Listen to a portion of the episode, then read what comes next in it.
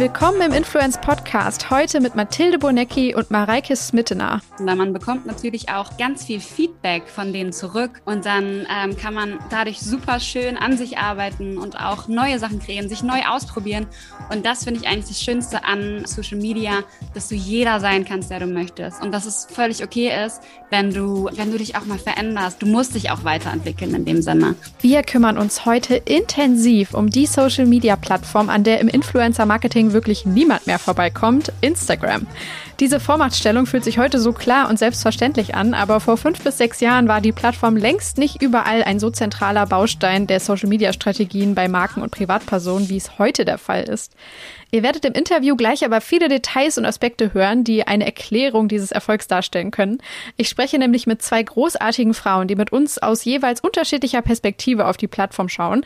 Zum einen freue ich mich sehr, Mathilde Bonecki im Influence Podcast zu begrüßen. Sie ist Strategic Partner Manager bei Instagram und als solche Ansprechpartnerin für Creator, Personen des öffentlichen Lebens und Medienunternehmen auf Seiten der Plattform.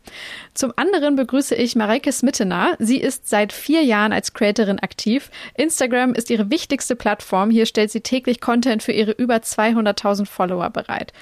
Freut euch auf einen sehr knackigen Talk zu aktuellen und künftigen Entwicklungen auf der Plattform, dem War of Features auf Instagram, der die Spielwiese für alle stetig erweitert, dem erfolgreichen Community Building auf Instagram und den Herausforderungen des Influencer-Jobs dort.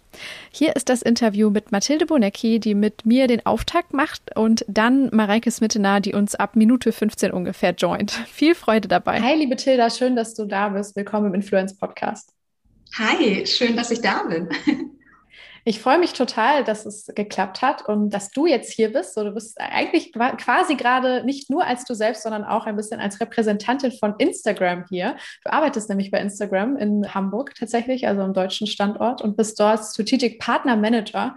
Vielleicht magst du uns mal so ein bisschen einführen. Ich glaube, viele denken natürlich erstmal sofort Facebook, Instagram an Silicon Valley, aber nein, es gibt auch sehr, sehr viele Menschen, die hier in Deutschland für das Unternehmen arbeiten und ja, uns vielleicht mal ein bisschen schildern. Einerseits, wie bist du überhaupt überhaupt dorthin gekommen und wie gestaltet sich auch eure Arbeit dort als Team am Standort? Wo fange ich an? Du, du, hast es schon so schön gesagt, ähm, das Unternehmen, Instagram gehört ja zu Facebook Inc., ist nicht nur in den USA in Menlo Park, sondern eben hat auch verschiedene Standorte, also auch in UK, Frankreich und Deutschland. Wir haben Büros in Hamburg und Berlin. Ich selbst sitze in Hamburg und bin dort als Strategic Partner Manager für Instagram zuständig. Das klingt immer super, super kompliziert, ist es aber nicht. Es bedeutet, dass ich mich um Creator, Personen des öffentlichen Lebens und Medienunternehmen bei Instagram kümmere.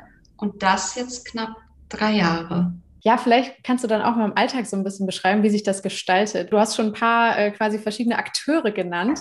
Was für Interessen haben die denn, die dann gegebenenfalls von dir moderiert werden müssen? Äh, wie ist da das Zwischenspiel sozusagen zwischen euch und was ist dann genau deine Rolle da als äh, ja vielleicht äh, Vermittler, Manager, äh, Moderator im Alltag? Ja, das Gute ist, dass ich in sehr vielen Bereichen vor Instagram gearbeitet habe und da immer schon mich hineinversetzen kann welche Frage jemand hat, ähm, welche Ziele jeweils der Partner oder die Partnerin hat, also sei es Creator, Creatorin oder Medienunternehmen.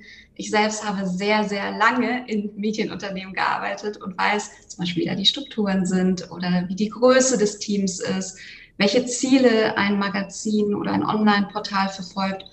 Und ich versuche dann jeweils mit den Partner und Partnerinnen eine Strategie zu erarbeiten, Fragen zu beantworten und ja, auf deren Bedürfnisse einzugehen, wie sie Social Media in ihrem Konstrukt nutzen wollen.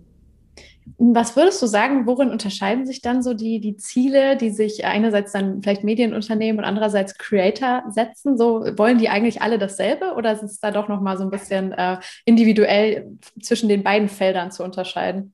Also ich würde sagen, in dem Punkt, wo sie sich gleich sind, ist auf jeden Fall, alle haben das Ziel, dass sie mit den Themen, die sie begeistern oder die sie ähm, publizieren, eine Community erreichen wollen. Und dann ist eben die Frage, wie. Und ähm, da glaube ich, ist natürlich eine Firma oder ein Verlag, hat da einfach andere Strukturen. Da ähm, fallen noch zusätzlich außerhalb der Social Media Plattform natürlich noch andere Aufgaben an, wie zum Beispiel man muss das Heft vielleicht ähm, drucken und da Artikel verfassen oder bei einem TV-Sender muss die Produktion noch äh, gewuppt werden. Und dann ist Social Media quasi ein Teil davon, ähm, während Creator und Creatorinnen erstmal auf Social Media das alles machen und da quasi Texter, Regisseur, Cutter und alles sind. Und das sind so die feinen Nuancen, die sich unterscheiden. Ja, das würde ich sagen. Ist es dann so, keine Ahnung, dass die alle deine E-Mail-Adresse, deine Nummer haben und sich wirklich so bei, bei jedem Thema melden oder läuft das schon in sehr, sehr klaren Prozessen? Ich weiß auch, dass ihr Workshops und Trainings gebt zum Beispiel. Ne? Also ja, wie ist da vielleicht so ein bisschen so dieses äh, Zusammenspiel aus äh, spontan über Kontakte und direkten, schnellen Austausch mal eben was regeln und dann aber in Strukturen vielleicht auch langfristig was gemeinsam erarbeiten? Wie ist da so die Balance zwischen beidem? Ich würde sagen, dass da eine ganz gute Balance ist. Da freue ich mich immer. Ich bin aber auch ein sehr strukturgetriebener Mensch. Mhm. Ich, ähm, ich weiß nicht, ob du es sehen kannst. Wir sehen uns ja gerade. Ähm, ich habe hier auch ein Kanban-Board. Also ich arbeite nach diesem Kanban-Prinzip. Das bedeutet, ich ähm, teile mir wirklich die Aufgaben ein, damit ich ähm, Struktur und den Überblick behalte, aber auch weiß, was ich noch abarbeiten muss, ne? weil es gibt natürlich auch Notfälle und dringende Sachen. Und ähm, die Balance schaffe ich dann eben mit Workshops, wie du es gerade gesagt hast, wo natürlich mehrere zu Gast sind, aber tatsächlich auch über zum Beispiel WhatsApp-Gruppen oder direkt WhatsApp-Kontakt oder zum Beispiel ähm, E-Mail, aber auch meinen eigenen Instagram-Kanal nutze ich dafür, um eben das Wissen, ich bin ja ein ähm, sehr, sehr großer Fan von Mythenaufklärung, Mhm. Ähm, ich glaube, es gibt nichts Befriedigeres, wenn du wirklich mal ne, einen Mythos aufklären kannst. Und ich freue mich dann immer, ähm, dass, dass ich das tun kann. Und dazu nutze ich zum Beispiel den Instagram-Kanal, damit eben Personen, die jetzt nicht Kontakt haben oder die bei einem Workshop zum Beispiel nicht dabei sein konnten, dass sie da eben ihr Wissen bekommen. Wir haben aber auch zum Beispiel die Help.instagram-Seite oder die Blog.instagram-Seite, wo wir auch ganz viel immer in Artikelform publizieren, aber auch auf Ad Creators auf Instagram. Also wir versuchen über so viele Möglichkeiten wie möglich, das war jetzt eine Doppelung, äh, da Wissen zu teilen. Der Podcast heute ist zum Beispiel auch ein gutes Beispiel. Ne? Was würdest du sagen, ähm, sind denn so deine Lieblingsmythen, die du in der letzten Zeit vielleicht ein bisschen aufklären konntest oder so typische Dinge, wo jeder denkt, ja, ist doch total logisch, dass es so und so ist, wo du sagen kannst, nein, hört mir zu, es ist ganz anders. Da gab es tatsächlich ein gutes Beispiel, vor allem im Dezember. Da ähm, bekam ich sehr, sehr viele Nachrichten, weil der Mythos einer oder eines Visual Statements quasi rumliegen, in dem eben gesagt wurde, was ist wichtiger ähm, in Sachen Interaktion und was ist weniger wichtig, was wird anders bewertet, also sei es liken, kommentieren, teilen. Und da habe ich äh, mich gefreut, das aufzulösen, denn ähm, Interaktion ist wichtig, klar, ne? damit drücke ich ja auch aus. Ich konsumiere den Content, aber da gibt es jetzt nicht das Teilen ähm, super wichtig ist und Liken total egal. Also solche Mythen. Ähm, es gibt natürlich auch Mythen, die total banal sind. Da frage ich mich, woher kommen die eigentlich? Aber ähm, bei den meisten kann ich mir erklären, warum oder woher das kommt, weil vielleicht etwas nicht so funktioniert, wie man sich das vorstellt und sich das im ersten Moment nicht selbst erklären kann. Und dann sieht man den Mythos irgendwo und denkt sich, ah, es ergibt irgendwie Sinn. Und ähm, ich kann es verstehen, freue mich aber dann, wenn ich aufklären kann und dann eventuell auch noch helfen kann. Hey, guck mal, geh doch mal die und die ähm, Wege, dann klappt das. Man hat das Gefühl, dass am Ende ja alle versuchen, so ein bisschen besser zu verstehen, wie funktioniert eigentlich die Plattform und der Algorithmus auf ihr. Ne? Wie kann ich wirklich dann eben die Communities erreichen, denen ich meine Inhalte zeigen kann.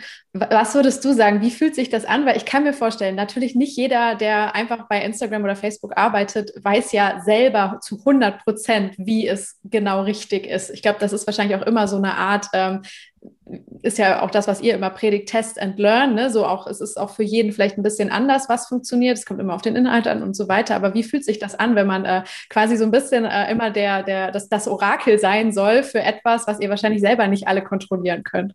Ich glaube, was ganz wichtig zu verstehen ist, dass am Ende ist es ähm, nicht der Sinn, einen Algorithmus glücklich zu machen, sondern die Community und die besteht ja aus Menschen. Und das Wissen versuche ich zu vermitteln, dass ähm, auf Instagram tauscht man sich ja mit anderen Menschen aus, lässt sich inspirieren, kann neue Dinge entdecken von und für Menschen. Und weil eben Menschen Menschen sind und das typisch für uns ist, sollte ich überlegen, wie kann ich ähm, oder wie konsumiere ich selbst Content und wie kann ich dann den Content für die Community erstellen. Und das ist so der viel wichtigere Ansatz, den ich versuche zu vermitteln. Einfach mal in sich hineinhören. Wie konsumiere ich Content? Wie möchte ich entertainige Videos oder Fotos sehen? Wie möchte ich äh, Mehrwert aufbereitet haben? Und dann ähm, braucht es gar kein großes Orakel, sondern eher ein Verständnis für die Strategie und für den Inhalt. Hm. Das finde ich eine sehr gute Beobachtung oder einen guten Hinweis, weil ähm, mir auch auffällt, dass ich äh, das häufig selber so mache und das als sehr, sehr ähm, praktischen Weg empfinde. Ich sehe aber genauso, dass super viele Menschen das gar nicht auf Anhieb können, habe ich das Gefühl. Also es ist ziemlich interessant, dass nicht jeder ähm, sein eigenes Nutzerverhalten so direkt reflektieren kann, wenn er jetzt gefragt wird, warum hat dir denn das Video besser als das andere zum Beispiel gefallen? Ne? Was, was ist es denn genau? Und ich erlebe häufig, dass ähm, gerade erfolgreiche Creator oder Influencer das schon haben, diese Fähigkeit. Also die, die können das, glaube ich, äh, sehr, sehr gut, ne? antizipieren dann auch sehr, sehr früh ähm, vielleicht neue Entwicklungen oder Trends ne? und, und können die schneller in ihre eigenen Inhalte übersetzen, weil sie das eben aus ihrer eigenen Nutzerschaft äh, irgendwie heraus daraus gelernt haben. Ähm, würdest du sagen, dass zum Beispiel jetzt die Medienunternehmen, die du auch berätst, auch ein bisschen lernen können von den Creatoren, die äh, das wirklich noch mehr vielleicht atmen, so von morgens bis abends in ihrem Alltag? Ich glaube, sogar beide können voneinander mhm. lernen. Denn zum einen, wie du sagst, ähm, das Nahbare. Ich selbst habe, wie gesagt, sehr lange in Redaktionen gearbeitet und ähm, da überlegt man natürlich auch, inwieweit wird man eventuell das Gesicht, also zeigt jemanden eine Redakteurin oder einen Redakteur oder ähm, transportiert nur die Information. Das sind ja wirklich Entscheidungen, die man trifft. Ähm, ein Creator oder eine Creatorin ähm, zeigt zu 90 Prozent sich. Und ähm, das sind Entscheidungen, die eben Medienunternehmen durchaus mal treffen können, Gesicht zu zeigen und ähm, zu zeigen vielleicht auch, wie es im Hintergrund läuft, also wie entsteht eine News, was braucht es in der Redaktion oder wie sieht eine Redaktion aus? Das interessiert, glaube ich, auch ganz viele.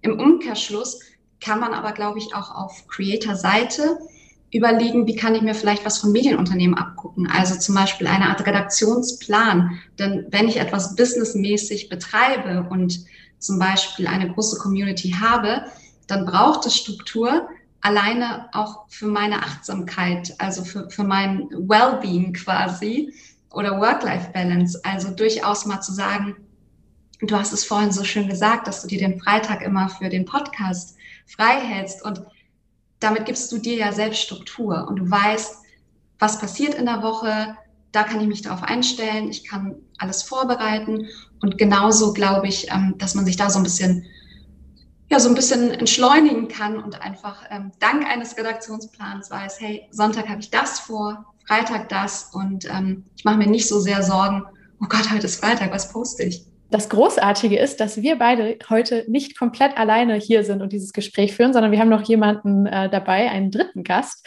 ähm, beziehungsweise einen zweiten, und das ist die liebe Mareike. Ich freue mich, dass du da bist. Hi. Hallo, liebe Alina.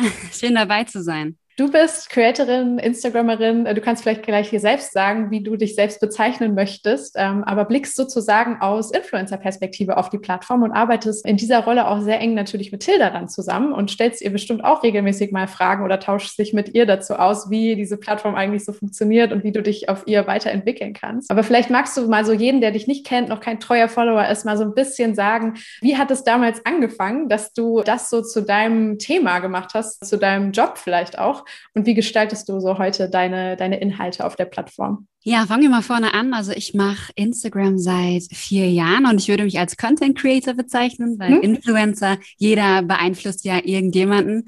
Und genau, seit vier Jahren mache ich das. Ich bin nach Berlin gekommen und bin dort als Schauspielerin, habe ich angefangen.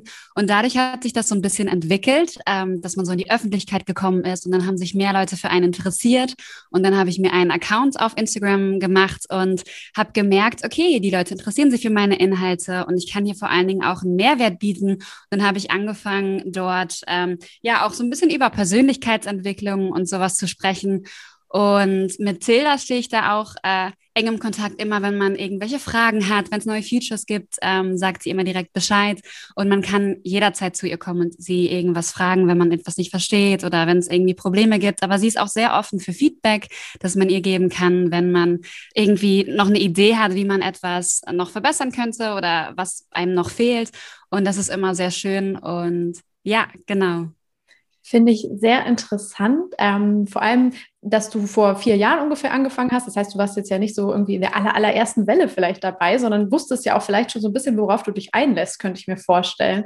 War das damals schwer, diese Entscheidung zu treffen oder hat sich das total organisch entwickelt? Du meintest gerade, das Interesse war eh da, du hast vielleicht schon durch deinen Job sehr viel geteilt und plötzlich äh, war es dann so? Oder war das schon so ein äh, ja, Point of No Return, an dem du irgendwann standest und wusstest, okay, ich ziehe das jetzt wirklich durch? Es kam eigentlich alles so ein bisschen auf einmal. Also es war nie mein Plan jetzt Influencerin, Content Creatorin, wie man es nennen mag, äh, zu werden, sondern es kam wirklich dadurch, dass ich dann in der Öffentlichkeit stande und dann dieses Interesse kam. Und dann habe ich erstmal mich umgeschaut. Ich war nicht diese typische, die vorher schon allen, allen möglichen Influencern gefolgt ist oder die YouTuber sich angeschaut hat. Das war ich überhaupt nicht. Deswegen kannte ich mich in der Branche noch gar nicht aus und habe mich dann umgeschaut, habe bei meinen Kollegen geschaut und habe gemerkt, wow, das ist super spannend, da kann man super viel machen, im Sinne auch super viel erreichen. Und dann habe ich mich da so ein bisschen reingefuchst und habe gemerkt, oh, mir macht es Spaß. Es ist schön, man kann super kreativ sein.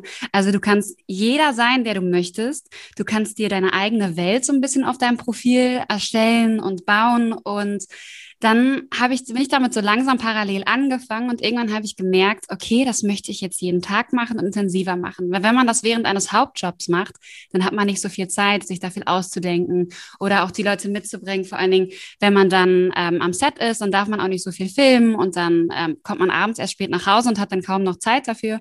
Und dann wurde ich dem Ganzen nicht so wirklich gerecht. Und dann habe ich mich die Frage gestellt, okay, was möchte ich denn jetzt eigentlich langfristig machen? Und dann habe ich, hab ich gemerkt, dass mir dieses ja, Createn äh, super viel Spaß macht und habe mich dann dazu entschieden, den Job da aufzugeben in der, ähm, in der Serie. Und ähm, das jeden Tag zu machen. Und jetzt kreiere ich jeden Tag was Neues. Und das ist auch das Schöne an Instagram. Man entwickelt sich mit der Plattform mit und vor allen Dingen auch mit seiner Community. Weil im besten Falle ähm, verfolgen die einen natürlich länger und dann bekommt man natürlich auch mit, okay, wie verändert sich der Mensch? Ähm, wie verändert sich auch der Alltag? Und dann kann man ähm, die irgendwie so ein bisschen beim Erwachsenwerden mitnehmen und was einem so durch den Kopf geht. Und dann können beide daran wachsen, weil man bekommt natürlich auch ganz viel Feedback von denen zurück zurück und dann ähm, kann man dadurch super schön an sich arbeiten und auch neue Sachen kreieren, sich neu ausprobieren. Und das finde ich eigentlich das Schönste an ähm, Social Media, dass du jeder sein kannst, der du möchtest. Und dass es völlig okay ist, wenn du, wenn du dich auch mal veränderst. Du musst dich auch weiterentwickeln in dem Sinne. Das ist auch noch ein sehr, sehr gutes Beispiel dafür, was man voneinander lernen kann, weil wir das Thema ja vorhin hatten mit Medienunternehmen und Creator. Denn der Mensch bleibt ja nicht gleich. Das heißt, sich immer mal wieder zu hinterfragen, ähm, wie alt sind denn jetzt die Leute, die mir folgen? Also wenn ich zum Beispiel ein Creator bin und im Teenage-Alter und die mitnehme bis hin zu 20, dann habe ich, wir kennen das alle selbst, wir haben mit 14 eine andere Lieblingsfarbe gehabt als mit 20. Wir fanden andere Musik gut und all das nicht zu vergessen. Und ähm, ich höre ganz oft immer, ja, aber das hat doch vor drei Jahren funktioniert. Letztes Jahr hat das funktioniert. Das funktioniert jetzt nicht mehr. Was ist los? Naja, es sind Menschen und die verändern sich. Und vielleicht finden sie jetzt eben ähm, die Outfits oder den Sport oder was auch immer einfach nicht mehr so interessant, weil sie sich eben weiterentwickelt haben. Ja, voll. Da stimme ich dir auf jeden Fall zu. Und ich glaube, falls jetzt hier irgendwelche Creator auch zuhören, es ist so unfassbar wichtig, da auch keine Angst zu haben, äh, sich mal zu verändern und mal was Neues auszuprobieren. Und so wie Tilda sagt, nur weil das jetzt letztes Jahr funktioniert hat, heißt das nicht, dass es dieses Jahr funktioniert, weil einfach deine Community sich genauso verändert wie du. Das sind nicht einfach irgendwelche Zahlen, sondern da sind Menschen hinter, die haben ihr eigenes Leben, die entwickeln sich selber weiter, die werden älter. Meine Community hat sich auch total geändert. Ich hatte früher auch relativ viele Junge dabei, zwischen 13 und 17 und mittlerweile fast gar keine mehr. Also es ist wirklich prozentual sind es so wenige. Die meisten sind wirklich in meinem Alter oder älter. Und daran sieht man auch einfach, okay, dann ähm, muss man auch ganz andere Themen irgendwie ansprechen. Ja, das ist ein super wichtiger Punkt, den ihr beide da gerade macht. Ich würde auch von dir, Mareike, einmal noch voll gerne erfahren, wie bist du denn mit der Community im Austausch? Weil das ist ja erstmal einfach ein Publikum sozusagen, was da draußen ist, was erstmal wahrscheinlich so eine sehr ähm, unpersönliche Masse sein könnte, theoretisch. Wie schaffst du es da, den, den Fühler immer wieder reinzuhalten und so auch diesen Feedback-Kanal aktiv aufrechtzuerhalten? Über welche Features, äh, DMs oder andere möglicherweise ähm, existieren? verschiedenen Kommunikationskanäle schaffst du das, mit denen im Austausch zu sein und vielleicht auch so ein Gespür dafür zu kriegen, was sind das für Leute, so, ne, genau, wie alt sind die, wo leben die, was, was wollen die, was inspiriert die und so weiter. Hier gibt es natürlich ganz viele tolle Tools, die Instagram einen da zur Verfügung stellt. Unter anderem die Insights, da sieht man dann schon mal das Alter und da sieht man auch, äh, welches Geschlecht äh, prozentual, wie viele sind da eigentlich. Aber das Wichtigste finde ich eigentlich ein Austausch über die Direktnachrichten. Und da hat man ja auch die Möglichkeit, Videos zu schicken oder Sprachnachrichten. Und das mache ich eigentlich am liebsten, dass ich mit den Leuten Sprachnachrichten verschicke, weil dann wird das alles so ein bisschen greifbarer. Wenn man schreibt, ich weiß nicht, wie ihr das seht, aber bei mir ist es so, wenn ich mit Freunden auf WhatsApp schreibe, ich fühle da gar gar nichts. Da wird mir, ich so, für mich ist das nicht wirklich was. Aber wenn ich mit denen Sprachnachrichten mache oder mit denen telefoniere, dann ist das schon wieder so eine ganz andere Harmonie. Dann hört man die Stimme, dann fühlt man deren Energie so ein bisschen. Und deswegen mache ich das total gerne auch mit meiner Community, mit meinen Followern. Natürlich schaffe ich das nicht jeden Tag mit allen. Das ist ein bisschen zu viel, aber ich versuche immer wieder, mir Zeit zu nehmen und mit denen dann auch echt tiefgründige Gespräche zu suchen. Und das finde ich auch so schön daran, dadurch, dass ich auf meiner Plattform so viele tiefgründige Themen anspreche, sind die Leute dafür auch total affin und kommen dann auch zu mir und erzählen mir dann wirklich ihre tiefsten Geheimnisse und ähm, was die und ihre Bedürfnisse auch und sind dann aber auch super ehrlich ähm, mit ihrem Feedback. Ob egal, ob es dann ähm, vielleicht auch mal was Negatives ist oder was Positives. Das ist immer eigentlich eine konstruktive Kritik. Und das ist so schön, weil ich dann mit denen mich einfach austauschen kann und ich wachse einfach total mit denen mit.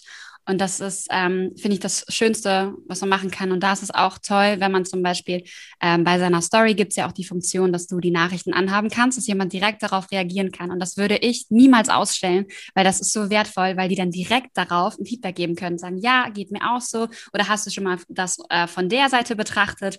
Und ähm, da besteht einfach so eine große Chance, wenn man so viele Menschen auf einmal erreichen kann und damit halt auch so viele verschiedene Meinungen bekommt. Ich stelle mir das manchmal aber auch ein bisschen schwer vor, sich dann nicht selbst zu verlieren und äh, so seinen Kompass immer weiter zu behalten, wenn man ständig ein, ein Echo bekommt oder einen Rückkanal, der einem vielleicht auch sagt, nee, mach das doch anders und hm, ich finde das nicht so gut. Wie schaffst du es da so, deinen Weg trotzdem zu gehen? Das heißt ja nicht, dass du nicht bereit bist, dich zu verändern, aber trotzdem so irgendwie bei dir bleibst und dich nicht von rechts und links irgendwie so ein bisschen hin und her schieben lässt. Fühle ich voll, was du da sagst. Ähm, ich glaube, das war am Anfang auch noch ein bisschen anders als jetzt. Also am Anfang, da ging es mir ganz anders und da ging es mir auch so, dass ich direkt dann unsicher war oder mir gedacht habe, oh, ich muss was anderes machen. Und wenn dann so viele verschiedene Persönlichkeiten, die irgendwas versuchen zu sagen, dann ist man voll überfordert. Also ich war überfordert.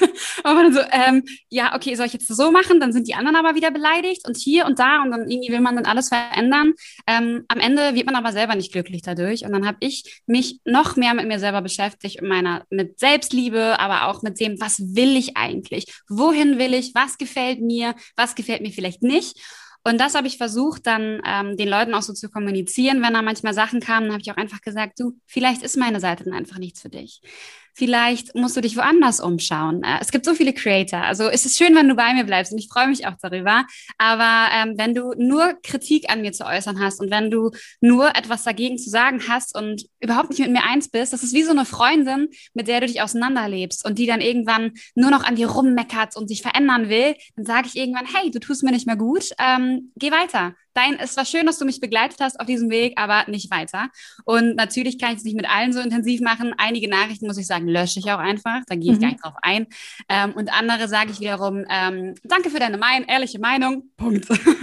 Ich empfehle auch Creatoren tatsächlich da authentisch zu sein und die Community da wirklich mit an die Hand zu nehmen. Denn deshalb folgen sie ja auch einer Person, weil sie eben so ist, wie sie ist. Und ähm, dass man da nicht immer gleicher Meinung ist, ist völlig normal. Das haben wir im Freundeskreis ja auch.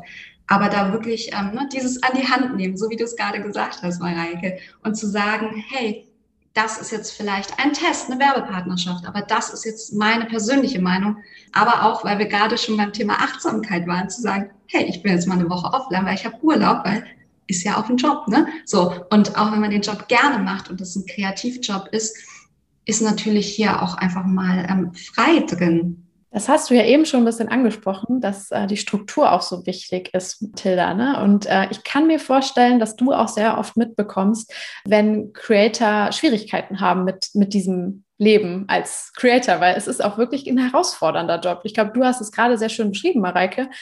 Man ist natürlich kreativ, man ist all, man ist inspiriert, aber wir alle kennen das. Es gibt manchmal auch Täler, durch die man geht und man hat halt immer trotzdem ein Publikum, das man irgendwie, wo man zumindest das Gefühl hat, hey, ich müsste doch eigentlich jetzt mit ihnen kommunizieren und sprechen. Und ich glaube, es fällt einem dann manchmal auch sehr schwer, diese, diese Offline-Zeit dann sich zum Beispiel auch zu erkämpfen oder gegen auch seinen eigenen Anspruch vielleicht in dem Moment so ein bisschen zu handeln, so, ich müsste doch jetzt funktionieren und dann trotzdem eine Pause zu machen, weil es besser für einen ist. Ähm, deshalb an dich kurz die Frage, Tilda. Hast du das Gefühl, das wird tendenziell ein bisschen mehr, dass Creator auch strugglen oder ist es schon immer schwierig gewesen und wir reden jetzt vielleicht ein bisschen offener darüber? Es ist auch erstmal nur meine Wahrnehmung, dass ich das Gefühl habe, wir, ja, ich glaube, wir besprechen gerade auch die Schwierigkeiten dieses Jobs ein bisschen offener und transparenter. Ne? Wie siehst du das? Persönlich würde ich sagen, dass ein Mensch, und da nehme ich mich nicht aus, dazu neigt, wenn er etwas aus Leidenschaft macht, was mit Kreativität und Herzblut verbunden ist, immer noch mal eine extra Runde geht, immer noch mal mehr macht. Also auch ich habe früher ähm, teilweise sehr lange in der Redaktion gesessen, weil ich den Artikel einfach für mich, also aus meiner Sicht irgendwie perfekt haben wollte und alle Infos reinpacken wollte. Und hätte ich die Überstunden machen müssen, wahrscheinlich nicht. Der Artikel wäre auch ohne diese vier Stunden mehr wahrscheinlich genauso gut oder schlecht oder wie auch immer angekommen. Und ich glaube, gerade im Bereich Selbstständigkeit liegt es immer an einem selbst zu sagen, okay, wann mache ich den Laptop zu? Auch Alina und ich hatten anfangs ja auch das ähm, Gespräch, bevor der Podcast losging, so wann mache ich denn den Laptop zu Hause, jetzt, wo man die ganze Zeit im Homeoffice ist? Und natürlich habe ich damit auch gestruggelt. Das ist etwas, ähm, was ich immer jedem mitgebe, egal in welchem Bereich er ist, auch in der Selbstständigkeit, wo ich eben Creator dazu zähle, weil man eben erstmal nur für sich verantwortlich ist, zu sagen, ähm, was tut mir gut, wann sind Arbeitszeiten und wann lege ich das Handy weg. Auch ich als Instagram-Mitarbeiterin lege auch mal das Handy einfach weg und bin offline. Und wenn man jetzt das Video sehen könnte, Mareike, was?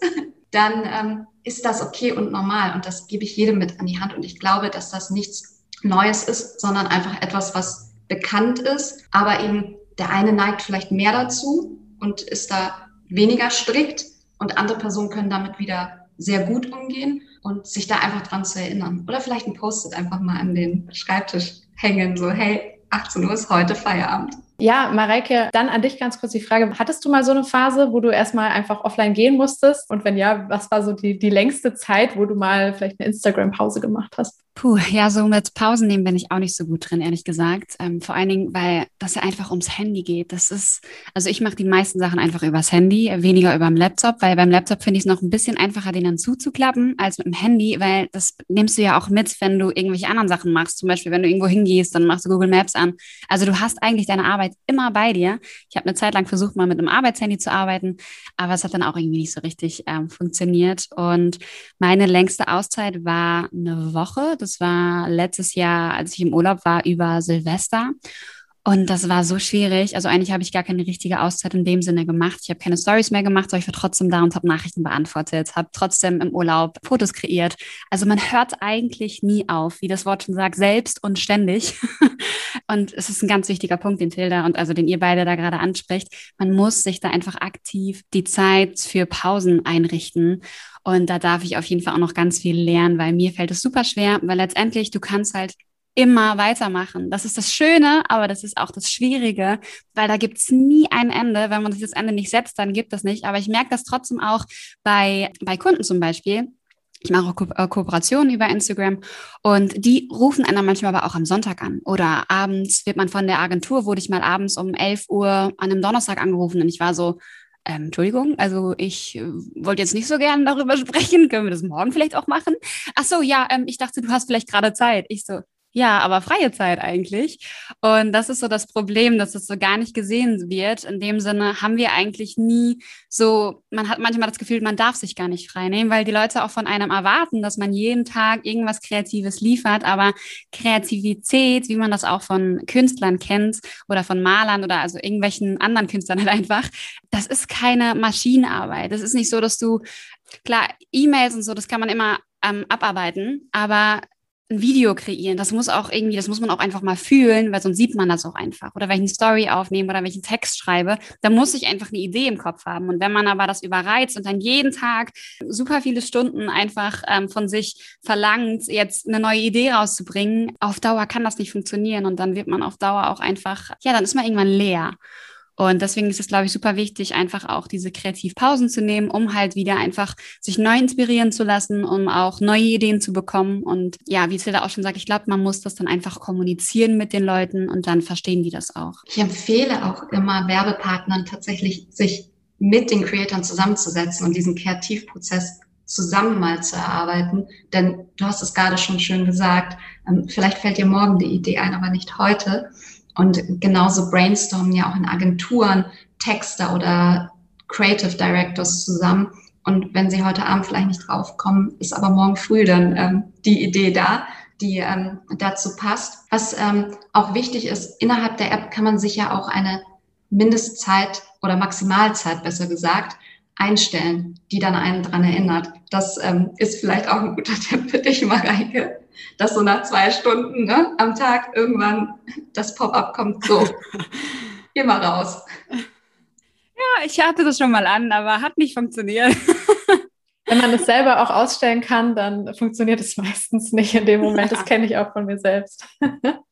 Wie schaffst du es denn dann, Mareike, würdest du sagen, kreativ zu sein auf Knopfdruck? Geht das überhaupt? Hast du da für dich Techniken entwickelt oder ist es auch so ein bisschen go with the flow und du guckst jeden Tag, wie es dir geht und was möglich ist sozusagen, um es dann eben zu fühlen und um wirklich was richtig Gutes zu erstellen, wie du es gerade beschrieben hast? Hm, muss ich jetzt mal kurz ein bisschen länger drüber nachdenken, wie ich es eigentlich mache. Ähm, ich glaube, ich habe mir das echt schon ein bisschen angewöhnt, das einfach zu tun, um mich so ein bisschen auch dazu zu drängen. Mhm. Also dadurch, dass man das jetzt auch schon über so ein paar Jahre macht, also jetzt nicht, nicht äh, noch längst nicht so lange wie viele andere, ähm, habe ich mir das aber angewöhnt, einfach durch irgendwelche Sachen am Tag vielleicht eine Inspiration zu machen. Vor allem meine Story mache ich meistens, was geht mir gerade durch den Kopf? Was könnte ein spannendes Thema sein, womit ich mich vielleicht beschäftige und dann versuche ich daraus was zu machen?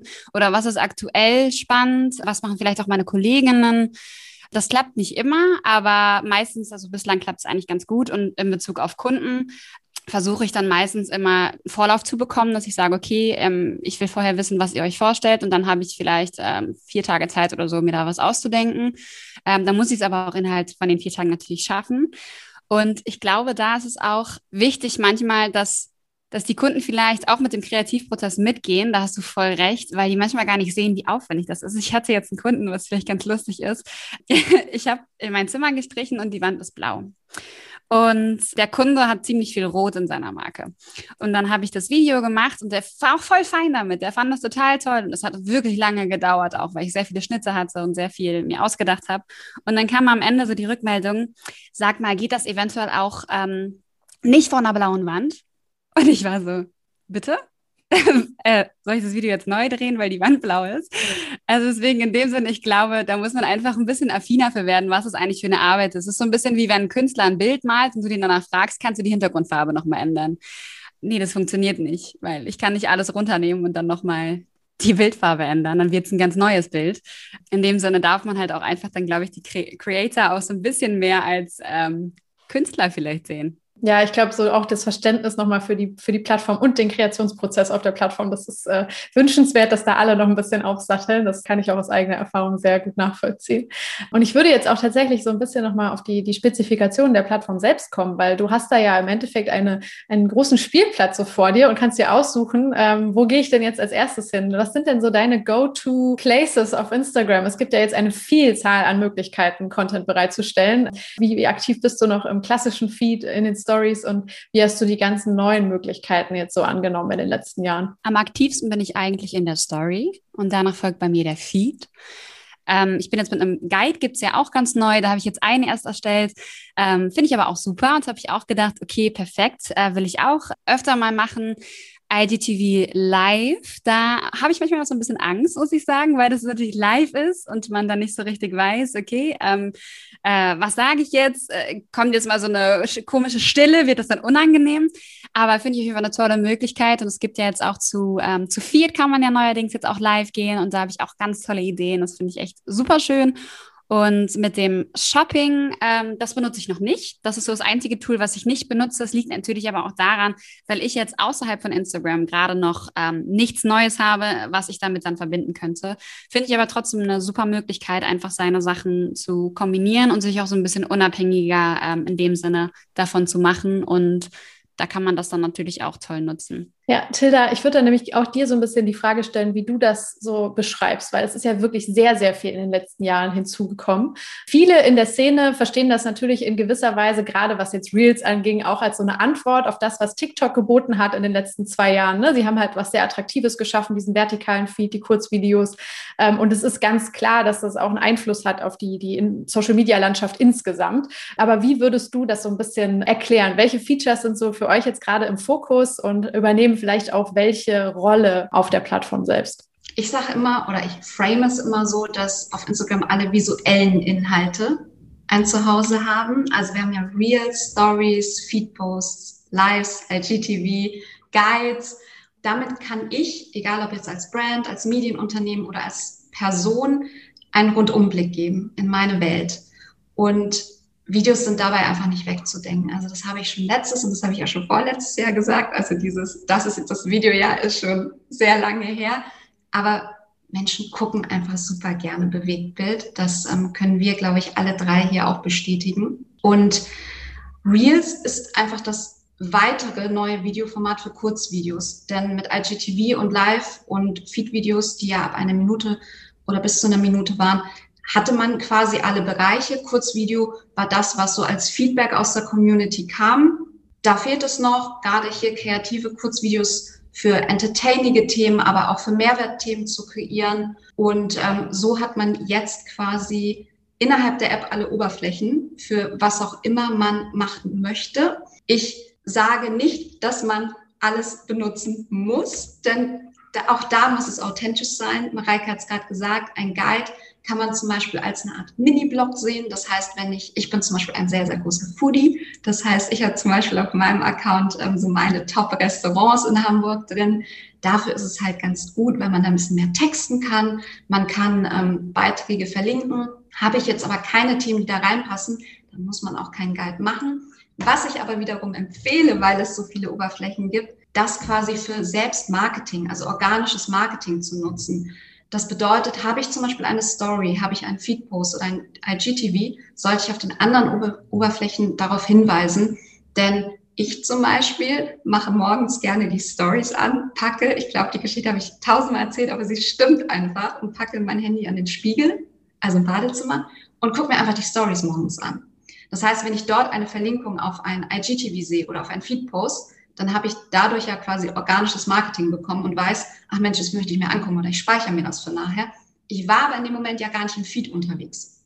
Das heißt, ne, da hätte ich es vielleicht nicht gesehen. Und das ist so ein Tipp, den ich immer gerne mitgebe, zu gucken, welche Oberfläche innerhalb der App passt zu meinen Themen, die anderen dann aber für quasi ähm, Marketing zu nutzen. Äh, da hast du jetzt schon eine, eine Frage vorweggenommen, nämlich wie schaffen wir so Sichtbarkeit für diese einzelnen Features, die vielleicht im Moment noch so ein bisschen äh, unterm Radar schwimmen.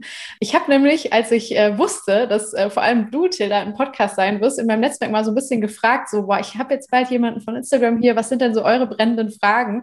Und alle haben sich rund um die Features gedreht. Deshalb würde ich jetzt mal eine ganz, ganz kurze, mini, schnelle Fragerunde machen. Du musst da gar nicht lange ausholen. Ähm, das eine. Wann kann man mit Insights zu Reels rechnen? Aktuell gibt es da noch nicht so viele. Das ist Feedback, was wir äh, sehr häufig hören und da sind wir in der Arbeit dran. Okay. Wann kommt die Checkout-Funktion nach Deutschland? Also seit, ich glaube, August 2020 ähm, rollen wir das ja flächendeckend in den USA aus, also mit ähm, US-Unternehmen, mit zugelassenen. Und der Plan ist es auch, dass es nach Deutschland kommt. Ich habe allerdings kein Datum, das ich heute hier bekannt geben kann. Schade, das wäre jetzt natürlich der, der Clou gewesen, aber okay, wir, wir gedulden uns noch weiter. Ähm, und dann so eine, eine brennende Frage kam halt immer, du hast es jetzt eben schon so ein bisschen umschifft oder angedeutet, aber äh, wie schafft ihr es, den Wettbewerber TikTok im Zaum zu halten, war eine relativ provokant gestellte Frage. Also grundsätzlich, und da bin ich ja auch immer transparent, also unser Ziel ist und bleibt es, das Produkt immer so weiterzuentwickeln, wie die Community das möchte. Sei es eben Creator, sei es Privatperson, ähm, Freunde, Familie, Medienunternehmen und ähm, Creator wie Mareike wissen, dass ich wirklich jedes Feedback wie ein Schwamm aufsauge, weil ich mich auch freue, dass ich so einen Arbeitgeber habe, dass wir das anhören dass wir das dann zusammen intern auch besprechen, weiterentwickeln, testen. Es gibt unfassbar viele Tests, die auch immer gemacht werden. Ich selbst habe das in meinem Handy auch. Also meine Instagram-App sieht immer noch mal ein bisschen anders aus, weil wir einfach sehr, sehr viel aufgrund des Feedbacks testen. Das ist so unsere Herangehensweise. Okay, dann Mareike an dich eine Frage, weil wir haben ja jetzt, ähm, glaube ich, in den letzten, ja, in der fast letzten Stunde sehr, sehr gut verstanden, glaube ich, dass Instagram insgesamt den Creatoren sehr zugewandt agiert. Ne? Also es wird, es ist sehr, sehr offen kommuniziert, du hast einen direkten Ansprechpartner, es, es wird auf Feedback eingegangen oder es zumindest weitergegeben und dann hart daran gearbeitet. Ähm, aber wir erleben auch, dass sehr, sehr viele Creator sich jetzt in den letzten Jahren bewusst gemacht haben, dass sie natürlich schon in einer gewissen Abhängigkeit zu der Plattform stehen. Ist ja klar, ne? wenn, wenn es Instagram morgen nicht mehr gibt, dann musst du wahrscheinlich da stehen und dir kurz überlegen, okay, äh, wie mache ich jetzt weiter? Oder wenn durch was für einen Grund auch immer morgen dein Profil gelöscht ist oder so, musst du wieder bei Null ansetzen. Ähm, sagen wir mal so Horrorszenarien irgendwie. Wie gehst du damit um, dass du deinen eigenen Weg nicht zu 100 Prozent selbst kontrollieren kannst, sondern eben in diesem Ökosystem schon so ein bisschen ähm, ja in einem Abhängigkeitsverhältnis stehst? Interessante Frage. Die Frage habe ich mich tatsächlich auch schon öfter gestellt. Was ist, wenn? ähm, also wenn mein Profil gelöscht werden würde, würde ich erstmal Taylor anrufen. Hilfe! Was ist da los? Aber ansonsten ich meine, ich hatte ja auch ein Leben vor Instagram und ich habe auch vor Instagram schon gearbeitet. Ich arbeite eigentlich seitdem ich 15 bin. Also ich kenne, ich weiß, was ich machen kann. Ähm, ich weiß, wer ich bin. Und natürlich wäre das dann erstmal ein Schock und dann müsste man sich erstmal umorientieren. Aber genau deshalb würde ich auch jedem ans Herz legen, parallel schon mal zu gucken, zu überlegen, was wäre, wenn, sich unabhängiger zu machen. Ich finde, es ist nie gut, abhängig von irgendwas oder irgendwem zu sein. Ich zum Beispiel ähm, fange jetzt ein neues Studium an, um einfach langfristig gesehen dann auch ähm, was anderes zu machen. Und Instagram werde ich wahrscheinlich immer parallel nutzen, solange es noch geht, weil es einfach eine super Plattform ist und eine super Möglichkeit vor allen Dingen auch. Aber dennoch möchte ich natürlich auch, ja, mein Leben so ein bisschen mehr selbst in der Hand haben und ähm, so ein bisschen mehr Selbstkontrolle haben. Und die kann man sich natürlich nur selbst schaffen. Auch hier bin ich immer sehr, sehr gerne transparent und ehrlich. Ähm, wer selbstständig ist ne, oder beispielsweise in der Öffentlichkeit steht, sollte immer mehrere Standbeine oder Säulen haben. Als ich damals für ein Magazin online gearbeitet habe, hat man ja auch stets mehrere Säulen gehabt. Ne? Also man hat SEO, man hat Social Media, man hat eventuell ähm, News-Apps, die auf dem Handy vorinstalliert sind, ne? wo dann die News einlaufen, weil man natürlich auch auf eine gewisse Zahl am Ende des Monats mit einem Online-Magazin kommen muss. Und wenn dann eine Säule wegbricht, ja gut, ne, dann hat man ein Problem.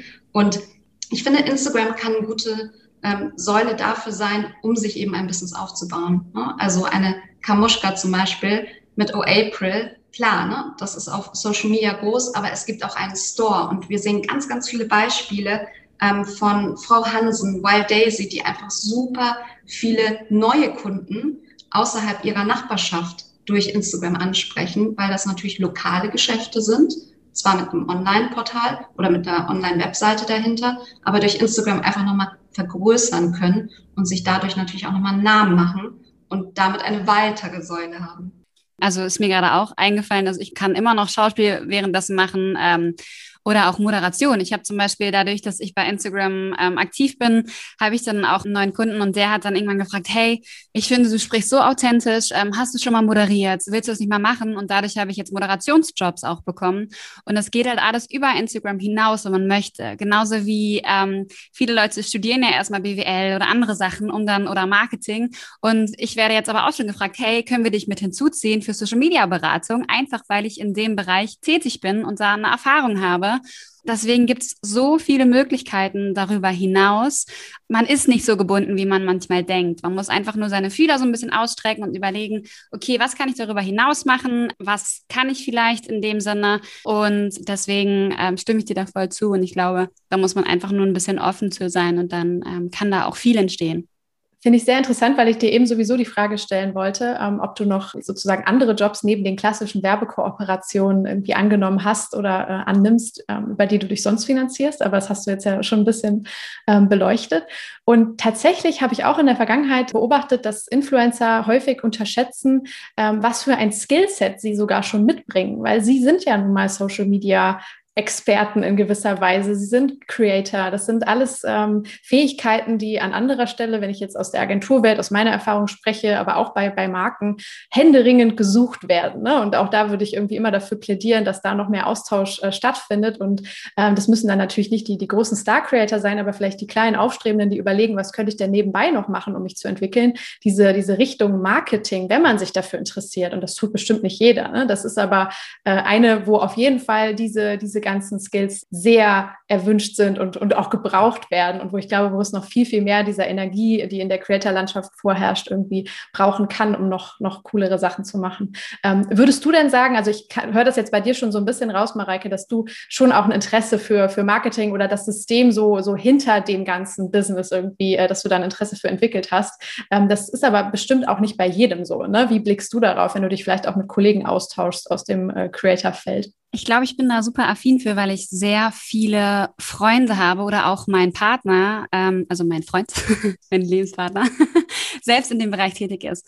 Also mein Freund ist selbst im Marketing ähm, und viele meiner Freundinnen sind auch im Marketing, sind für Agenturen unterwegs und dadurch blicke ich super viel hinter die, hinter die Kulissen. Und ich finde es auch sehr wichtig als Creator, dass man das macht und dass man da auch ein bisschen mehr Hintergrund bekommt, weil dadurch hat man ein größeres Verständnis. Ich finde, egal in welchem Bereich, man sollte alles mal beleuchtet haben und äh, dann versteht man nämlich auch die ganzen Prozesse besser, kann auch besser kommunizieren und versteht dann auch einfach mehr. Und deswegen finde ich es total spannend und total wichtig auch und würde es halt auch einfach jedem empfehlen, der in dem Bereich ein bisschen länger bleiben will, der in dem Bereich ähm, ja sich weiterentwickeln will, dass er auch einfach mal fragt, hey, sag mal, wie war das jetzt eigentlich? Ähm, was besprichst du eigentlich mit dem Kunden? Wie ist es in der Agentur? Worauf achtet ihr eigentlich? Was ist euch eigentlich wichtig bei der Auswahl eines Creators? Worauf achtet ihr eigentlich wirklich? Weil ganz oft hat man oder hatte ich auch eine andere Einschätzung davon, was eigentlich denen wirklich wichtig ist. Und wenn man dann aber mit denen spricht und mit denen in dem Austausch geht, dann merkt man einfach, oh, okay, vielleicht sind die und die Sachen doch wichtiger. Und so, ähm,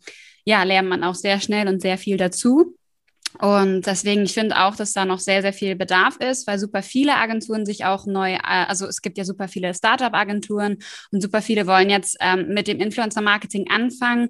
Da würde ich immer empfehlen, irgendjemanden dazu zu holen. Ist egal, ob das jemand aus einer anderen Agentur jemand ist, aus einem anderen Bereich. Ähm, ob man einfach mal Tilda nach einem Workshop fragt oder ob man einen Creator sich dazu holt, ähm, mit dem man vielleicht arbeiten möchte, wo man erstmal sagt, hey, kannst du uns vielleicht erstmal so ein paar Dinge ähm, erklären? Super gerne. Ich finde das so toll, wenn einige das machen würden, weil das ja auch für mich besser ist. Ansonsten ist das ja für mich auch super schwer, wenn man dann von Anfang an, ich habe auch schon mal überlegt, ob ich so eine, so eine Tabelle mache oder vielleicht so, eine, so ein DIN A4-Blatt oder ein PDF-Datei mache oder eine Präsentation, wo ich einfach die Sachen aufschreibe, die vorher geklärt werden müssen weil man dadurch so viel Stress vermeiden kann, weil am Ende heißt es immer, ja, sorry, ähm, wir sind nicht so lange dabei und deswegen gucke ich ehrlich gesagt auch ganz oft auf LinkedIn vorher, mit wem ich schreibe. Bei der Mail gucke ich, welcher Name steht da, gehe auf LinkedIn und gucke, wie lange ist die jetzt eigentlich schon bei der Agentur oder wie lange arbeitet die schon für die. Weil wenn da steht dann zwei Monate, weiß ich direkt, da wird das und das wahrscheinlich passieren. Und das hatte ich schon so oft und dann gibt es Stress und sage ich direkt so, hey, ähm, du, wollen wir doch mal kurz telefonieren? Hast du da noch eine Frage? Weißt du, wie, wie wir da am besten das machen können?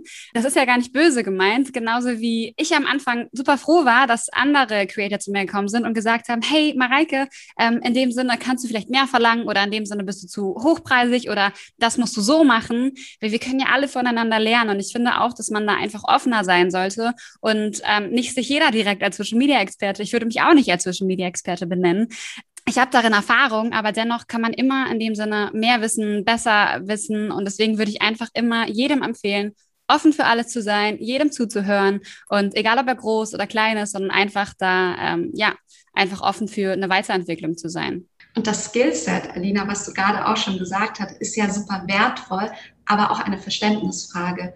Wenn ich zum Beispiel an den Account von Lisa Marie Schiffner denke, dann ist sie ja wirklich Drehbuchautor, Regie, Fotograf, ähm, eine Kreativperson, ähm, alles in einem. Und das zu verstehen, wie du es gerade auch, Mareike, mit der blauen Wand meintest, so, das ist nun mal das Zuhause, das bist authentisch du.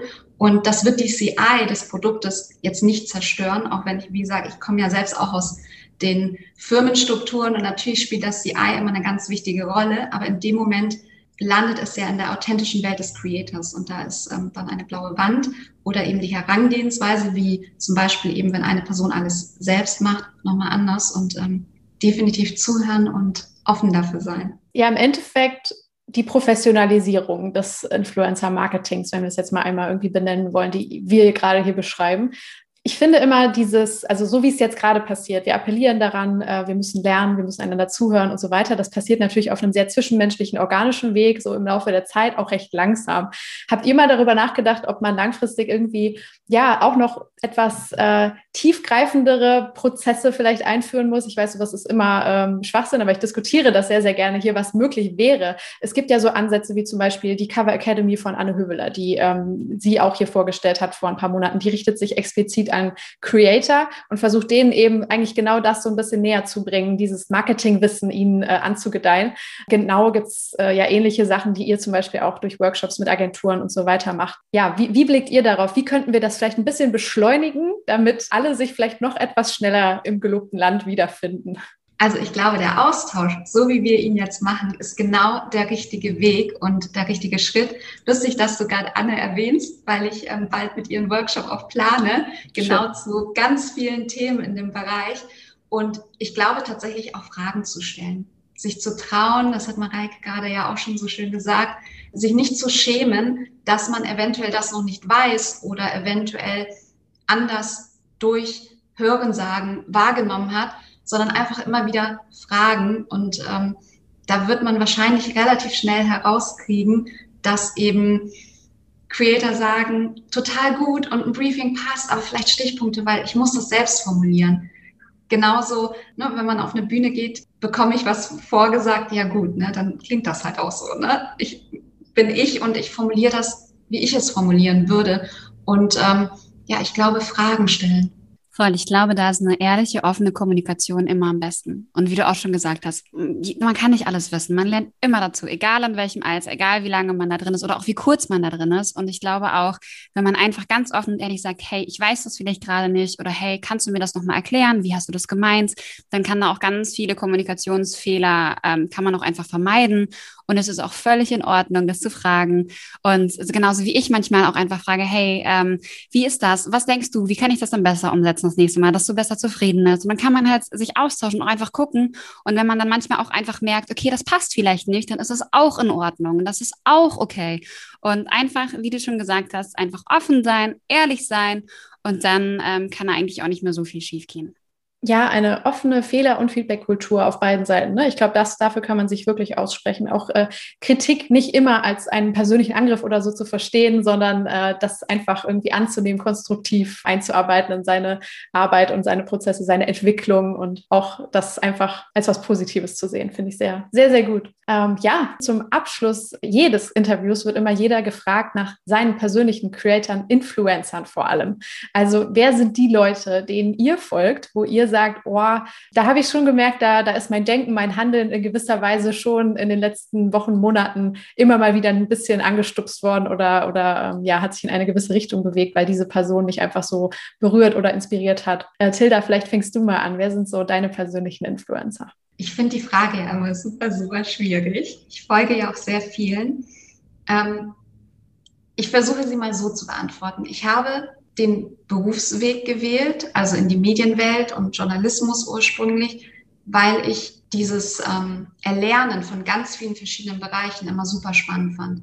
Also gerade so im Volontariat oder in den ersten Redakteursjahren hat man ja ähm, Reportagen oder Geschichten geschrieben über Dinge, mit denen man ja eigentlich nichts zu tun hat. Also man hat mal über Berufsbilder geschrieben oder ich habe mal über ähm, eine Reportage über einen Eisenbahnfahrer geschrieben und fand das so super spannend, seinen Alltag und ähm, wie er da hingekommen ist oder wie er sich in der Kabine jeden Tag irgendwie ähm, gemütlich macht mit seiner Teekanne und allem drum und dran.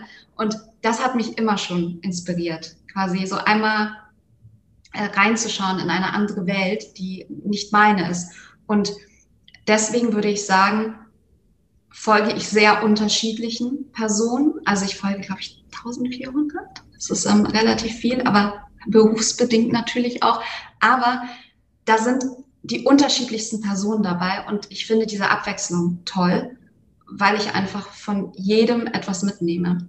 Weil jeder eine andere Ansicht hat, jeder es anders erklärt und ich glaube, dass dieses offen dafür sein mir auch hilft, mich weiterzuentwickeln weil ich dann eben mich auch mal challenge und sage, bin ich der gleichen Meinung? Oder ähm, ach guck mal, die Herangehensweise habe ich noch nie so wahrgenommen oder ich wäre anders rangegangen. So ganz, ganz privat folge ich tatsächlich persönlich sehr, sehr, sehr gerne vielen Köchen, weil ich eben ein ganz großer Foodie bin und ähm, einen ganz großen Hang für ja, so ausgefallene Sachen habe, die ich nicht kenne. Ich habe zum Beispiel ähm, vor kurzem, weil ein Koch das mal ähm, gezeigt hat, Parakresse mal probiert. Das ist so, ein, so, so eine Blüte, die kurz mal den, den Mund taub macht, aber dadurch dann quasi ein Geschmackserlebnis für alles, was du dann isst, irgendwie öffnet. War ich total spannend. Also ich finde sowas immer, das ist so mein, mein Hobby. Essen und sich damit irgendwie auseinandersetzen, was es gibt. Ja, ich glaube auch, dass man von vielen Leuten verschiedene Sachen lernen kann und dass da jetzt nicht eine Person ist, die jetzt so das Ultimum ist, ähm, sondern jeder irgendwas mitbringt. Jeder Mensch ist so einzigartig und jeder hat so was Besonderes und von jedem kann man etwas lernen oder sich inspirieren lassen. Und meine Influencer in dem Sinne sind eigentlich die Leute, die ich treffe. Also jeder Mensch, den ich treffe, beeinflusst mich auf irgendeine Art und Weise oder inspiriert mich zu etwas. Vor allen Dingen meine engsten Leute im Umfeld. Deswegen finde ich es auch immer so wichtig, wer ist um einen herum, weil die Menschen beeinflussen einen viel mehr, als man manchmal, glaube ich, auch ähm, wahrhaben möchte. Aber natürlich gibt es auch wundervolle Creator, zu denen man auch manchmal hochschaut und zu denen man sie, äh, sieht, ähm, wow, was machen die für eine Arbeit? Sie hat, du hast vorhin auch Lisa Marie Schiffner genannt. Die finde ich super toll, die ganze Familie. Ähm, ich kenne sie, ich habe sie einmal persönlich gesehen. Ähm, ansonsten kenne ich sie überhaupt nicht, aber sie kommt ähm, super toll rüber und sie ist noch relativ jung und sie hat sich echt viel aufgebaut und ich finde, darauf kann sie sehr stolz sein. Ähm, aber meine Lieblingscreatorin, wenn du explizit danach fragst, ist Anna Johnson, muss ich sagen. Die habe ich leider noch nie persönlich gesehen.